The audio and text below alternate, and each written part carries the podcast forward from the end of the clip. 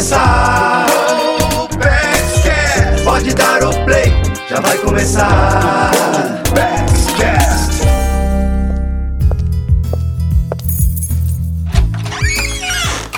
Abrir a porta de casa com a segurança de ser o dono do imóvel é o sonho de muita gente. E esse desejo pode se transformar em realidade mais cedo do que se imagina. Sabe como? Com orientação adequada e planejamento. É o que vamos falar no episódio de hoje. Eu sou Patrícia Lages, jornalista especialista em finanças pessoais, e você está no Poupex Cast. Poupex Cast. No programa de hoje, nós vamos conversar com dois profissionais que entendem tudo de planejamento para a conquista da casa própria. A Josilma Rodrigues, gerente executiva de consórcio da Popex, já está aqui com a gente. Oi, Josilma! Olá, Patrícia, tudo bom? Prazer grande estar aqui e poder participar desse bloco com você. E olha só, quem também está aqui participando desse bate-papo é o Lúcio Bertoni, assessor executivo da diretoria de produtos da Polpex, e ele também é especialista em crédito imobiliário. Seja bem-vindo, Lúcio. Olá, Patrícia, tudo bom? Quero começar aqui com o Lúcio. Lúcio, conta aqui pra gente um ponto de partida seria avaliar a forma de adquirir a casa própria. O que, que a gente tem que considerar para tirar esse sonho do papel? Primeira questão que a gente sempre deve ter em mente, né? Quando você vai adquirir um imóvel, você tem que avaliar assim qual é o teu tamanho da tua urgência também. Acho que é ali que começa ali a decisão de uma aquisição do imóvel. Porque se você tiver pressa, provavelmente você vai escolher o financiamento. E se você tiver um pouco mais de tempo, se você puder poupar, a decisão talvez seja procurar um consórcio para você começar a fazer sua reserva ali, até para de repente ter também um valor para você poder dar de entrada num financiamento lá na frente. Então, esse é o primeiro ponto que a gente recomenda que a pessoa avalie. Certo, porque é daí que ele vai começar a entender o tipo de produto financeiro que vai se adequar à sua realidade, né? E aí você falou da especialidade da Josilma, né, do consórcio. Já vou falar com a Josilma, mas antes eu queria saber o seguinte: além da urgência, o que mais é preciso considerar? Uma vez decidido, né, essa questão de você vai para um é, é olhar realmente essa urgência, decidir por um financiamento, é preciso primeiro dar o perfil familiar, né? Eu acho que você tem que avaliar como é que tá. É uma pessoa solteira, está é, recém-casado, ou casou e não tem filhos, ou é casado e tem filhos, porque tudo isso também vai influenciar no tipo do imóvel que essa pessoa vai procurar, que atenda aquela necessidade da família. Então, esse conjunto já vai te direcionar para o tipo do imóvel que você vai precisar, né? Se é um imóvel de um quarto, dois quartos, três quartos, se vai ser casa ou vai ser apartamento. Depende muito de como é o perfil familiar que vai é, realizar aquela compra. Na sequência, acho que é também importante ver a idade né, de, das pessoas que estão adquirindo esse imóvel. Porque se você é, uma, é, um jovem, você pode adquirir uma, uma dívida que ao longo do tempo ela pode até vir a crescer porque você tende a, que, a crescer na carreira, ou você tende a ter outros ganhos, né, acessórios ao longo da vida, e de repente até você pode ter um tipo de comprometimento da tua renda lá na frente, pensando em que essa parcela pode vir até aumentar. E isso muda um pouco a forma de você adquirir o, o financiamento. Outro ponto que é importante também ver é qual é a relação de trabalho que essa pessoa tem. Né? Eu, eu, quando eu falo de pessoa, eu estou falando da família mesmo. É, são funcionários públicos, né? vão ter uma renda garantida ao longo do, do, tempo. É um profissional liberal, a renda flutua, né? e às vezes tem, e às vezes não, não tem ao mesmo tanto. Então, esse é um cuidado que a pessoa também tem que ter na hora de escolher o seu financiamento. As pessoas têm que ter em mente que, ao adquirir um, esse compromisso, ele não pode ter um impacto maior do que 30%, que é o recomendável, né? Para que você também não tenha que sofrer com esse financiamento que você adquiriu. Agora eu queria saber da Josilma o seguinte: a gente já fez aqui um checklist do que considerar antes da compra do imóvel. Josilma, o que, que você acrescentaria né, nessa listinha aí para quem está pensando em comprar um imóvel já passar a considerar? É importante também as pessoas lembrarem, principalmente nesse início de aquisição, que além dos aspectos que foram mencionados pelo colega Lúcio, que as pessoas também terão os custos adicionais, né? E a gente chama o que de custo adicional? aquele TBI que você vai precisar pagar, que é o imposto de transmissão de bem imóvel, as despesas cartorárias, sejam uma emissão de escritura, um registro de escritura, a avaliação do imóvel. Então, são custos adicionais que muitas vezes as pessoas não fazem conta, né? E quando ela se vê diante da situação, ela não tem esse recurso, não tem de onde tirar esse recurso. E aí vai ter que quebrar o cofrinho realmente, porque ela precisa, né, de pagar essas taxas iniciais. E um outro detalhe também que eu entendo que é de suma importância é ela comparar as propostas, né? Comparar quais as, as propostas que o mercado tem oferecido, para que ela tome realmente a melhor decisão de, de aquisição. Beleza, agora, Lúcio, quando a gente faz essa comparação aí que a Josilma comentou, né? O que a pessoa tem que ficar atenta aí sobre o que, que ela vai pagar.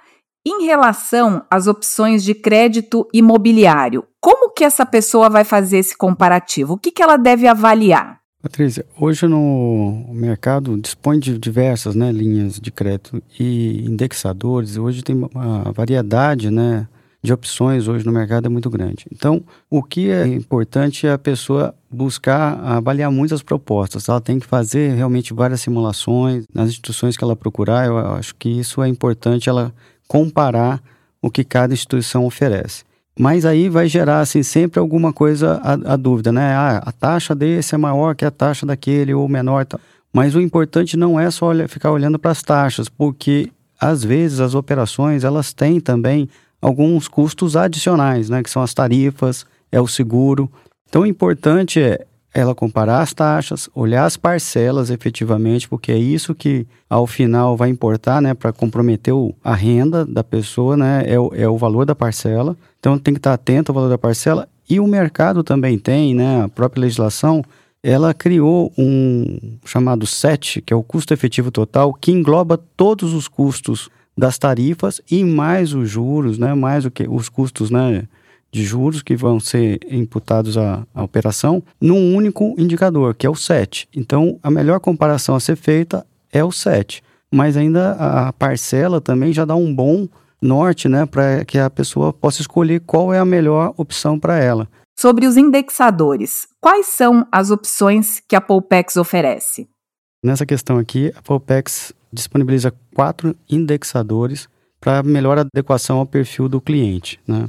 Se ele é mais arrojado, se é mais conservador. E a gente tem disponibiliza essas quatro exatamente porque não é toda instituição que tem essa quantidade de indexadores, mas na Polpex a gente tem. É, eu vou passar da mais conservadora para depois as, as opções um pouco menos conservadoras. Vamos os juros pré-fixados, né, é aquele que já é estabelecido desde o início da contratação e não mudam. Independente do cenário econômico, ele não sofre alterações. Então, a prestação tende a ser muito é, estável sem nenhuma alteração. Depois a gente tem um outro indexador chamado TR, onde você também tem uma parte de um juros fixos mais a TR. E a TR, ele é muito estável no Brasil, né? Durante muitos anos ela, ela sempre foi zero. Quando você tem uma taxa Selic aba acima, abaixo de dois dígitos, ela tende a zero. Então você praticamente é como se fosse quase um pré-fixado. Em momentos mais estressados, como a gente teve agora recentemente, a TR até subiu, ela, ela passou de zero e ela interfere um pouquinho né, na, na, prestação, mas é muito pouco também, é considerado também uma opção bastante conservadora. Na sequência, eu falaria da poupança, ou seja, você tem juros né, fixos e mais a poupança né, como indexador, que também, embora seja mais variável que os anteriores, ela também tem um, uma composição de que ela modifica muito pouco, né? Só somente quando você também tem uma taxa Selic acima de 8,5, ela chega a 6,17, não muda mais, então ela fica constante. E abaixo do, dos 8,5, ela vai ser sempre decrescente, então vai até auxiliar. Você pode ter variação para baixo ou para cima. E por fim, a gente tem também um, um indexador do IPCA, que esse está mais ligado à inflação. Esse é o considerado o mais volátil de todos, né? Você tem um cupom de juros e mais o indexador da inflação, e aí dependendo, né, como foi recentemente, a inflação subiu, a parcela e o saldo devedor tendem a subir também. E isso o consumidor tem que estar bastante atento como é que a renda dele conversa né, com estas opções que a gente é, está falando aqui. Porque se ele tiver uma renda mais ou menos assim, sempre é, muito travada, né, em algum indexador aqui, é, não tiver o acompanhamento, né, do salário dele subindo de acordo com o indexador, pode haver um descasamento, né, ao longo do período do, do financiamento. Agora eu queria ver com a Josilma o seguinte, Josilma, vamos considerar aqui que a pessoa que está nos ouvindo, ela avaliou aí todos esses aspectos que a gente está falando, ela chegou à conclusão do seguinte: ela tem tempo para adquirir um imóvel, ela não precisa desse imóvel para amanhã. Ela tem tempo porque de repente ela ainda está noiva, vai casar, ou ela quer um imóvel só quando ela for mudar para uma outra cidade, por um outro estado, e aí ela pensa assim: bom, vou fazer um consórcio. Quais são os diferenciais dessa opção? É, Patrícia, você tocou num aspecto muito importante que é a questão tempo, né? Se eu tenho imediatismo, nós, nós já oferecemos ali o crédito imobiliário. Mas se eu disponho de tempo para me organizar, para me programar, o consórcio realmente ele é uma excelente opção, é a opção ideal, né? Para quem pretende formar essa poupança a longo prazo. E ela acaba saindo mais barato, porque no caso do consórcio ele não tem incidência de juros, né? Nós trabalhamos com a taxa de administração. E na Pupex a gente trabalha ali com pagamento em 20 anos, no caso dos nossos grupos de imóvel, né? As parcelas são pagas em 20 anos. E o consorciado, ele não precisa depender apenas da sorte, ou seja, daquelas assembleias mensais que a gente realiza, né? E sorteia um número de cota para ser contemplado e liberar o crédito, né? A gente tem as opções dos lances, a oferta de lance, que nada mais é do que uma antecipação de parcelas. Então, ele pode fazer esse aporte de antecipação de parcelas na tentativa de é, antecipar essa contemplação, né?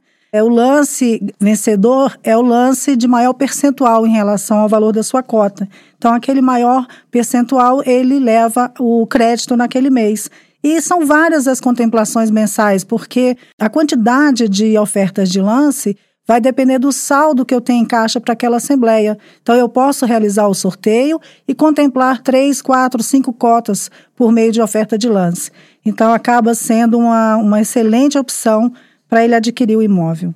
Bem bacana. Agora vamos para o outro lado aqui. Eu quero perguntar para o Lúcio o seguinte: Lúcio, para quem acha que o financiamento é o melhor caminho para comprar o seu imóvel, quais seriam as suas orientações? O mercado, geralmente, ele, ele compromete até cerca de 80% do imóvel. Você pode financiar até 80% do imóvel. Na Poupex, nós temos linhas que vão até 90%. Com isso, o cliente precisa ter apenas 10% do valor do imóvel para obter o financiamento. Isso é um grande diferencial. Nós também temos, né, como já foi citado, quatro tipos de indexadores que embora possa trazer alguma dificuldade, algum trabalho no, no momento da escolha do melhor indexador, você na verdade está tentando adequar ao máximo ao perfil do cliente. Isso é muito bom, com destaque para nossa linha lá do IPCA, que a gente citou como é, um indexador um pouco mais volátil, na Polpex a gente tem um teto para esta, esta elevação da inflação. Quando a inflação chega a 6,5% ao ano, a gente para, né? Ali tem um teto que não, não é para repassado mais para o cliente. Ou seja, o que aconteceu agora recentemente de uma inflação de quase 12%, na Polpex, ao chegar a 6,5%, teria a, acionado o teto e esse aumento da inflação não seria mais repassado para o cliente. Isso é uma grande proteção para o cliente, né? Para que não, a prestação não saia do controle. E por fim, eu também falaria aqui mais uma flexibilidade que a Popex tem, é que em algumas situações a gente pode ter uma operação de até 85 anos, né? Que o habitual também no mercado é até 80, 81 anos. E já que a gente está fazendo aqui um ping-pong proposital, né, falando é, um pouco de financiamento, um pouco de consórcio, para que você que nos escuta possa fazer as suas comparações entre as opções. Eu queria agora falar com a Josilma o seguinte: vamos complicar um pouquinho aqui, Josilma. O que, que faz se a pessoa quiser unir as duas coisas? Será que é uma vantagem a pessoa pegar um crédito imobiliário para financiar um imóvel e, paralelamente, ela também participar do grupo de consórcio? Interessante essa pergunta, Patrícia. É, sim, é possível, é bem interessante é, como estratégia, né?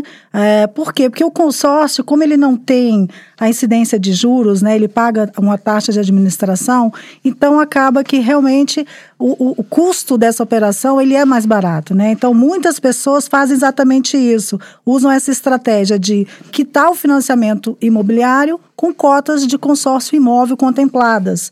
Então, ele vai acompanhando, vai pagando a sua parcela do crédito imobiliário, vai pagando as suas cotas de consórcio e vai ali equiparando o saldo devedor.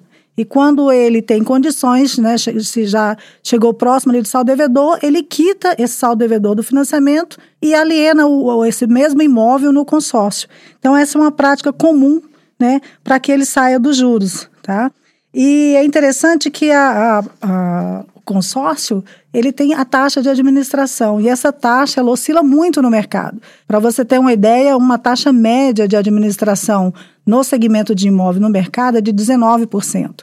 A taxa normal da Poupex é de 13% e a taxa média está ali na casa dos 10,6, 0,7, porque quando nós lançamos algum promocional, então essa taxa cai um pouquinho. E um outro diferencial também que a Popex oferece, é diferente de outros administradores que cobram o seguro prestamista, seguro de quebra de garantia, né? Tem esse seguro atrelado à parcela. A Fundação e a Popex, elas não cobram essa taxa. Então, ela cobre o saldo devedor no caso de falecimento do consorciado. Então, é um outro grande diferencial nosso. Bacana. Agora, eu queria perguntar para o Lúcio justamente sobre essa questão aí do apoio, né, que a Popex oferece.